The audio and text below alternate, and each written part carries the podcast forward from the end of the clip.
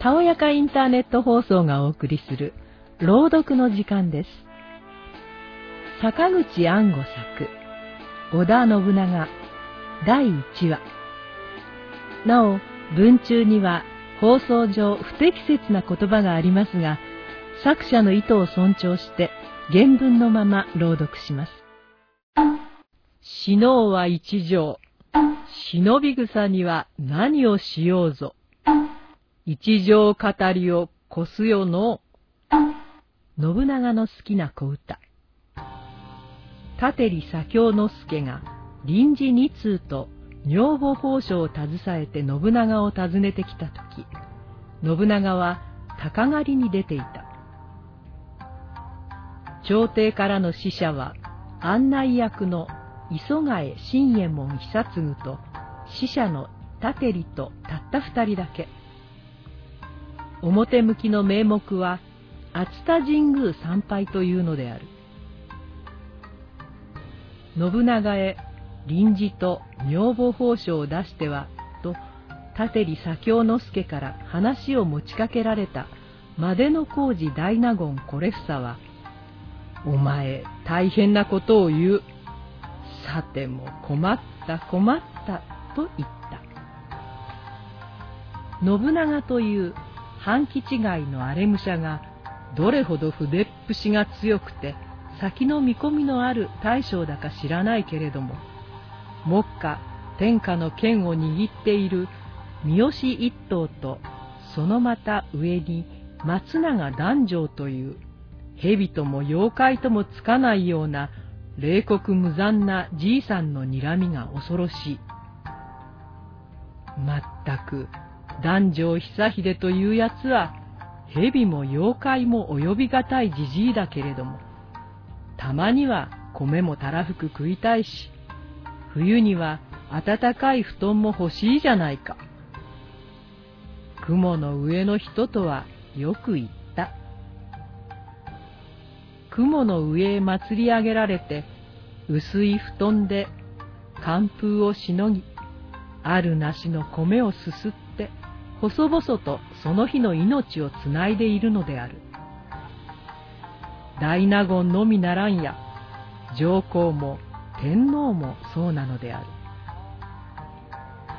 これは後日の話であるが、信長が天下を握って御所を修理したり、お金を献上したり、いろいろと忠勤を尽くして、朝廷の水尾を救ったという。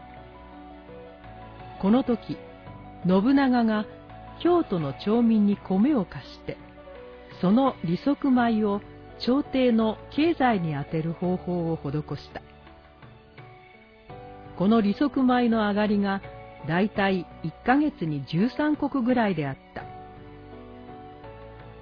13石の半分を朝廷で細々と食べる。半分を副植物や調味料に変える。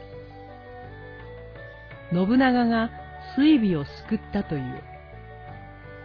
救われてようやくこれぐらいのもので、雲の上の人は全く悲惨な生活であった。天皇は王子、皇女を大概寺へ入れる。皇女の方は尼田。関白も大納言もそうだ。足利将軍もそうだ。子供は坊主や尼にする。門石寺、九門跡などといって、その寺の格を取引にして、お寺から月々年々の淵を受けるという仕組みであった。その他には暮らしの手立てがなかった。までの工事大納言これふさも、松永男女というローマ虫の目玉は恐ろしい。しかし、お米をたらふく食べてみたい。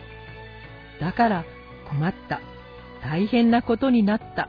困った、困った、と言った。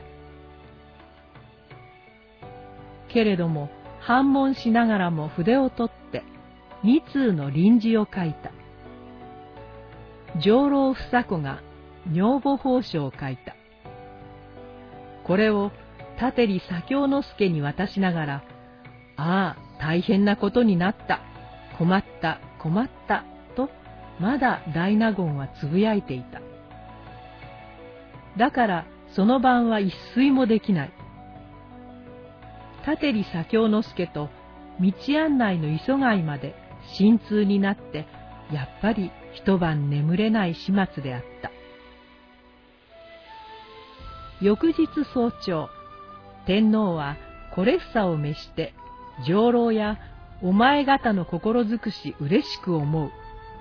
この上は念を入れ、分別の上にも分別して、あくまで隠密僭越に計らうようにと言って、信長へ手土産の品をあれこれお考えになる。あんまりくどいのはいけないでしょう。同服はいかがよかろう。と決まって、死者は密かに出発した。清須の城へ直接信長を訪ねるわけにはいかないから、磯貝の親友のもので、信長の目付けをしている道家尾張の神を訪ねていった。その時、信長は鷹狩りに出ていたのである。鷹狩りの帰りに、信長は道家の屋敷で休息して、一風呂浴びて騎乗するのが習慣であった。おっつけ、信長も参るでしょうから、まずお風呂でも召して、旅の疲れを落としてください。と、二名は入浴する。その時、左京之助は、臨時と宝書の包みを道家に手渡した。道家は包みを押しいただいて、手を打って、ああ、ありがたいことだ。天下は信長公のものとなった。信長公も満足であろう。と、それから急いで女房の部屋へ飛んでいった。彼の女房は安井と言って、信長が大変目をかけてくれる妻女だ。女房のおかげで、亭主の方も信長の覚えがめでたいようなことでもあるから、これこれ、すぐに髪を結い整え、衣服を整えて、殿のお帰りを待ちなさい。これこれこういうことで、いよいよ天下は信長公のものとなった。この包みがありがたい臨時二通と宝書なのだ。こうしてはおられん。さあ、急いで支度支度。めでたい、ありがたい、と言って、むやみに一人でてんてこまいをしている。信長が戻ってきた。いつもの通り、さっさと湯殿へ行く。道家がそれを追いながら、実はこれこれにて朝廷の使者が見えております。ああ、そうか、と言って、信長は風呂の中へ飛び込んで、湯船から首を出して直視のことをいろいろと質問し、新しい小袖の用意はあるかございますとも。それはもう用意に手抜かりはございません。せっかく天皇様が日本国をくださるとおっしゃるのですから、と道家は日本国をもらった、もらったと上ごとみたいに言っている。それで信長もお風呂でバチャバチャ水を跳ね散らして上機嫌であった。しかし、別に日本国の支配を命じるというような大した臨時ではなかった。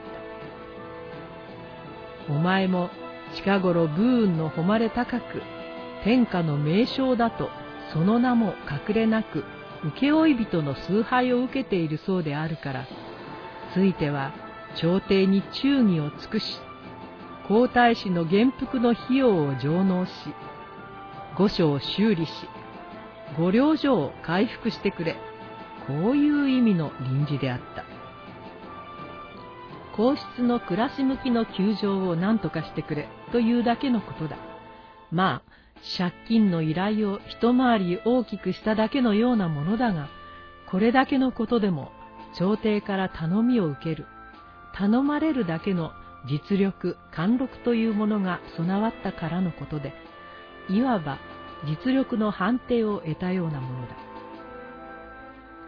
信長は土産にもらった道服を着て、左京之助と杯をいただき、二通の臨時をいただいて元気百倍。これから近隣を片付けて、それから天下を平定いたしますからご安心ください。まず、3日、5日ほどゆっくり泊まっていってください。まずは天下開ける前祝い、癌の汁に鶴の刺身、長身5名を呼んで主演を開く。朝廷へも同じ縁起の品物をと、翌日からせっせと狩りをして、癌と鶴をしこたま取って、金子に添えて土産に持たせて帰らせた。その時、信長は三十四だ。信長は野良犬の親分みたいに野放しに育った男だ。誰の言いつけも聞かず、真似もせず、勝手気ままを流儀にして、我流ででっち上げたわんぱく大将であった。わんぱく大将というやつは、みんな天下一というようなことを意図安直に狙う。坂口安吾作、織田信長第1話をお送りしました。次回もお楽しみに。